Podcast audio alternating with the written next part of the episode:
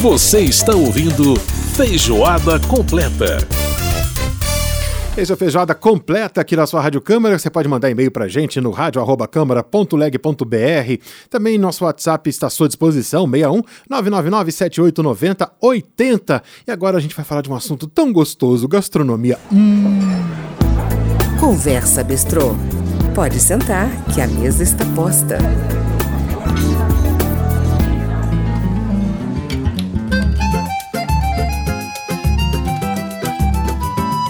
Bem, olha aí o Serginho BH cantando pra gente, né? Um dos grandes sambistas de Minas Gerais cantando o tempero da vovó. Ai, que saudade do tempero da vovó. Pois é, tempero da vovó lembra comidinha de casa. Pois é, lembra ingredientes do quintal, da roça. Enfim, lembra aquela melhor comida do mundo, né? Que é a comida da casa da gente. E os grandes chefes de cozinha estão descobrindo exatamente isso, né? Essa identidade, a importância dessa identidade com a comida. Isso faz toda a diferença. E para celebrar toda essa diversidade, é, está acontecendo aí o 20, a 25 edição do Festival de Cultura e Gastronomia de Tiradentes. Vários chefes da cidade mineira estão se juntando aí a chefes de, do país inteiro e mostrando a sua arte, que é a sua comida. E nós vamos conversar agora com, sobre esse festival e também sobre tudo que envolve a gastronomia no Brasil, com a curadora do projeto Fartura, que é a organizadora do evento, a Carolina Daer. Carolina, prazerzaço falar com você, tá tudo bem por aí? Oi, é um prazer imenso estar aqui com você também. Tá tudo ótimo, graças a Deus. Ma maravilha, imagino que o festival, depois desse tempo aí de pandemia, é, esteja aí bombando, né? Pois é, então assim, eu acho que é, a gente já teve o primeiro final de semana, que aconteceu agora, e a gente vai para esse segundo final de semana, né? Uhum. E nesse primeiro, uma das coisas que eu acho que ficou muito, muito claro, assim, é que a palavra que definiu esse ano foi encontro, sabe? Uhum, imagino. Todo mundo com muita saudade de, desse encontro, assim, não só o encontro com os amigos, né? Porque a gastronomia tem isso, né? Que é o compartilhar, o celebrar junto, né? O dividir. Sim. E estava todo mundo com muita saudade disso, de encontrar um ao outro, uhum. de encontrar um chefe cozinhando e poder ver, sentir o cheiro do tempero, da comida sendo preparada. Tudo isso eu acho que, que já ficou muito claro para a gente nesse primeiro final de semana. Foi uma alegria imensa esse reencontro. Agora, o, o, Carolina, vamos falar um pouco sobre essa questão de Tiradentes como polo gastronômico, até por causa né, da, do próprio festival é, a cidade se tornou uma referência gastronômica no país, né? É isso mesmo, quer dizer, a, a, o festival, de um certo modo, ele. ele é, é, daquela velha história, né? O ovo a galinha. Foi, foi o festival que promoveu Tiradentes ou foi Tiradentes que promoveu o festival? Olha, eu acho que assim, tem uma coisa que, que, eu, que eu gosto muito de falar, assim o festival é muito importante para Tiradentes, assim como Tiradentes é muito importante para o festival. É, na verdade, assim, o Festival de Tiradentes foi o primeiro festival de gastronomia do Brasil. Sim. Né? Aconteceu lá 25 anos atrás, a gente está comemorando 25 anos. Então, eu acho que é, a cidade já tinha é, uma, uma uma característica de ser uma cidade pequenininha, uma cidade maravilhosa, charmosérrima, acho que a, a palavra que, que define Tiradentes é charme, uma cidade muito cenográfica, muito bonita e tal.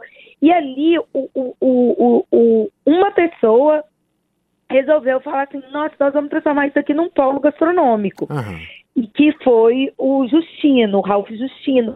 E ele começou um movimento muito pequenininho, e a cidade inteira abraçou esse movimento e eu acho que a partir de então a gente foi amadurecendo, né? Enfim, começou muito pequenininho é, e, e o, o, festival foi amadurecendo como festival e eu acho que realmente ele jogou o, todos os holofotes em cima dessa cidade. Essa cidade soube aproveitar e se firmar como um polo gastronômico. Hoje, uhum. tem restaurantes maravilhosos, sim, né? Sim. Restaurantes que, que você não, não, não deixam a desejar nenhum restaurante de grande cidade. Sem dúvida Então, assim, é, eu acho que eles souberam é, aproveitar essa veia que foi aberta, sabe? Uhum. E, e, aproveitaram muito bem, se firmaram muito bem dentro dessa história da gastronomia mineira, que é uma coisa que a gente luta tanto, né? Porque assim, Minas Gerais, as pessoas lembram muito de Minas Gerais da história das cidades turísticas, das cidades históricas, né, do turismo uhum.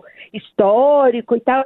Mas eu acho que a grande força que a gente tem cultural em Minas Gerais é em cima da nossa cultura alimentar, é em cima da nossa história da, da, da cozinha mineira, sabe? Então Aham. eu acho que a gente tem que difundir isso cada vez mais.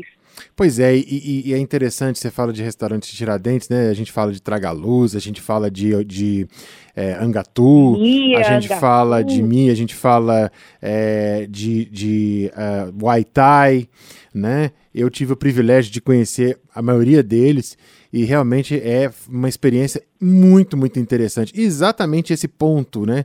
De misturar a gastronomia mineira com a gastronomia internacional de alguma forma, trazendo elementos das duas coisas. O Hora Restaurante, por exemplo, é, usando né, o- o- a ideia da barriga de porco, por exemplo, a maneira como eles preparam a barriga de porco com molho de laranja, que fica assim sensacional. O Aitai trazendo esses elementos da, da, da cozinha tailandesa dentro da comida mineira.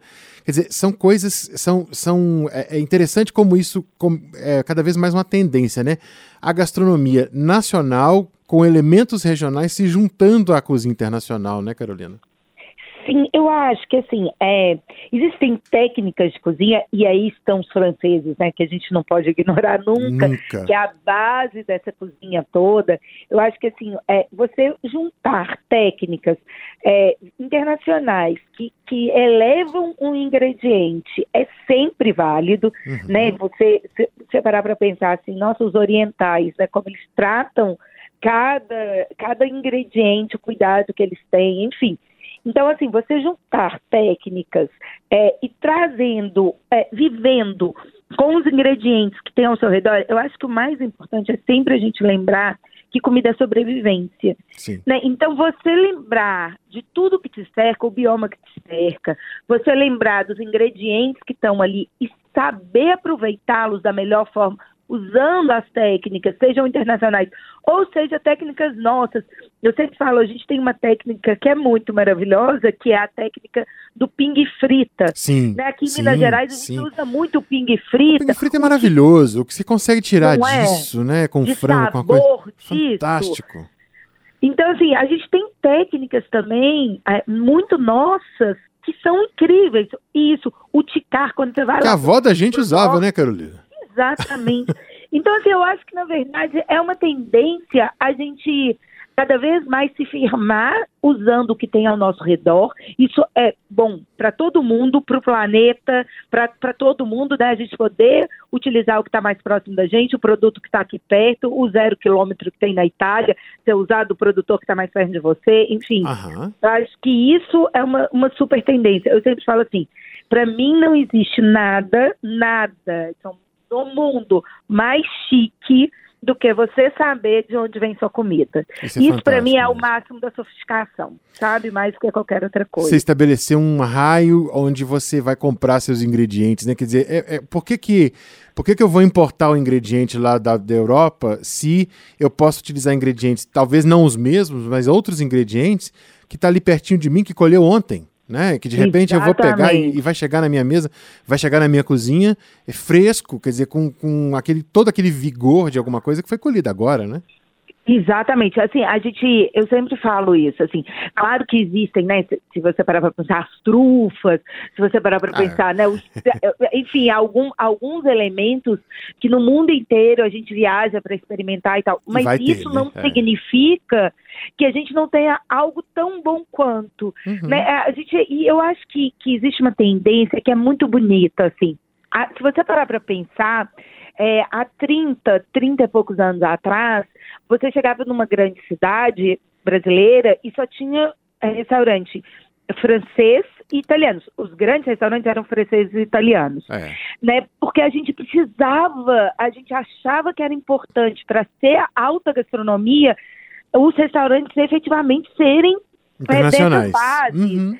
E hoje você chega em qualquer lugar, você encontra um restaurante regional maravilhoso, você encontra restaurante de comida brasileira. A gente tem aí o melhor, o, o- sétimo melhor restaurante do mundo, a Casa do Porco, né, da, da Uhum. família Rueda, Sim, sim. fazendo comida brasileira.